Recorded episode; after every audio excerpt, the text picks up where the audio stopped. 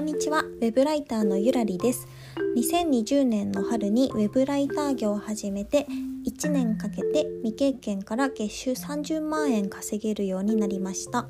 このチャンネルではウェブライター初心者の方や HSP の人に向けて役立つ情報をゆるゆると発信していきます。本題に入る前にちょっと雑談したいんですけど今日はですね膝が痛い まだ20代なんですけどね。もう本当になんか膝がズキズキ痛いんですよ。多分理由は分かっていてうち座椅子しかないんですね。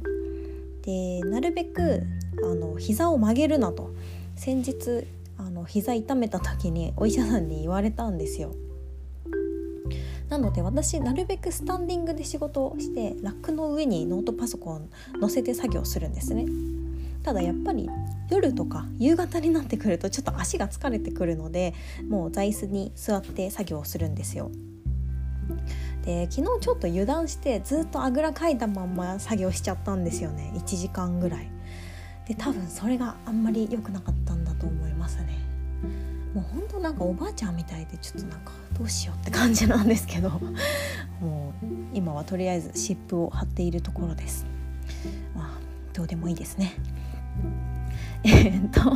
じゃあ本題に入りたいと思います。今回の内容は初心者ライターさんが提案文の内容を差別化する方法を話したいと思います、えー、本当に初心者のライターさんはですねもう実績もないしあの何を強みにしたらいいかわからない公開できる記事もないっていう人いると思います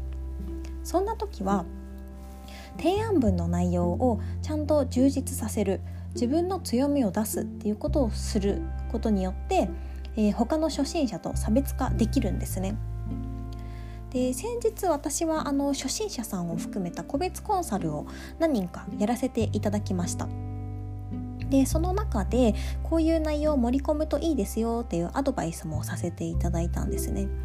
で実際にアドバイスしたコンサル生の方が仕事何件か受注されたりということもありました。なので、まあ、その経験に基づいてこんな内容を入れるといいですよっていうのをご紹介します。ポイントとしては3つあります。1つ目は仕事の経験を詳しく書くこと。2つ目は趣味や勉強したことのあるジャンルについて深く書くこと。3つ目は SEO 対策で取り組んでいることについて書くことですね。まず1つ目仕事の経験を書くということですね。えー、おそらくウェブライターされてる方はいきなりライターになったというよりは多分前職があって仕事を変えてウェブライターになってる方が多いんじゃないかなと思うんですね。なので、えー、なるべく自分が前職で何をしていたのか。それが、あのー、新規案件につながる可能性もありますので結構具体的に書くことをおすすめします。例えば私の場合はウェブライターをやる前はシステムインテグレーターで営業をやっていました。でシステムインテグレーターって結構テレワークとかすごく積極的にあの社員にやらせるんですよね。なので私はあのテレワークの記事を受注する時に結構具体的に自分の経験をかけたんですよね。例えば使っているツールは、まあ、A と B と C で、えー、週に3日ぐらいテレワークをしていたので、まあ、自分で感じたメリットやデメリットも話せますし、えー、会社全体として取り組むべき課題についても把握してますみたいな感じで結構具体的な情報を入れました。そしたら、えー、文字単価1円とかの案件も受注できたんですね。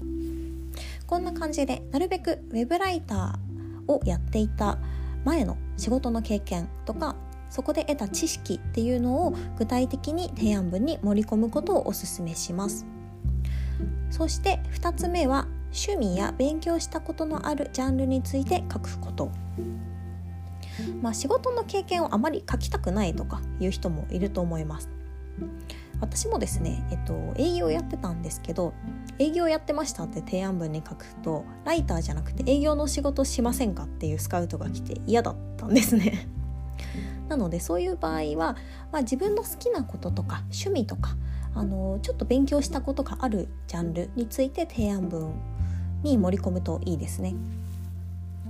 例えば、えー、私はミニマリストについて、えー、ちょっと勉強していた時期がありました結構ミニマリストの考え方が好きだったので、あの著名のなんだっけなフランス人のなんかミニマリストっぽい本を出している人とかあとは日本人だったら山口聖子さんとかミニマリスト渋さんとかそういう方の本を買って読んでいたことがあったんですね。でこんな本読みましたとかでそれを読んでこれを実行してましたっていうのをあのミニマリストの記事を応募する時に書いたらもう一発で受かったんですよね。なのでまあ誰しもですね多分好きなこととかあの、まあ、ちょっと興味があって本読んで勉強したこととかあると思うんですよね。まあ、本じゃなくても YouTube でも何でもいいんですけどそういうこともなるべく提案文に具体的に盛り込むといいですね。そして3つ目は SEO について取り組んでいることを書きましょう。初心者の方は、えー、SEO って全然わかんないっていう人結構多いと思います。でもそういう人が多いからこそ SEO 対策をするために何をしてるかっていうのを書くとすごく差別化しやすいんですね。SEO ってまあ結構難しく感じるんですけどテクニックとしては結構シンプルなものも多いです。例えば見出しにキーワードを入れるとかタイトルにキーワードを入れて、まあ、左寄せするとかそういうのも SEO の一環なんですよ。なのでそういうことを意識してますっていうのを書くだけでも、あのー、ちょっと差別化になると思いますね。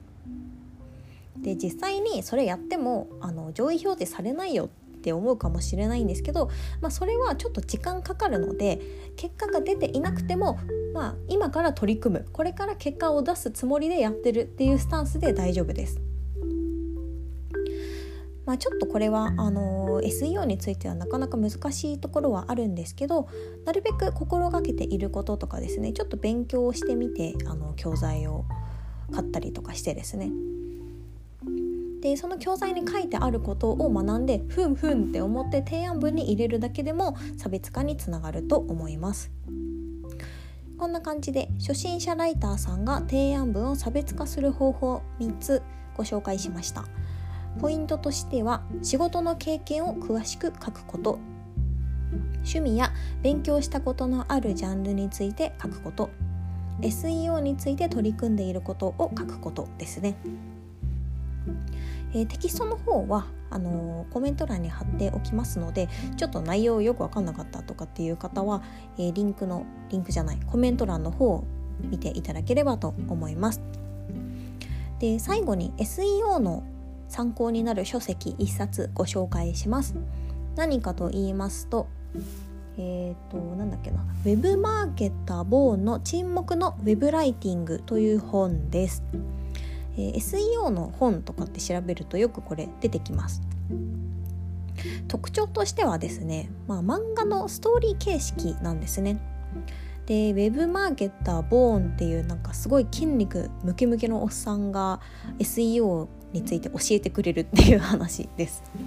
で主人公はもう本当に初心者のライターさんと同じ状態でこれからまあ記事を書きますウェブメディアに携わりますみたいな男の子と女の子です。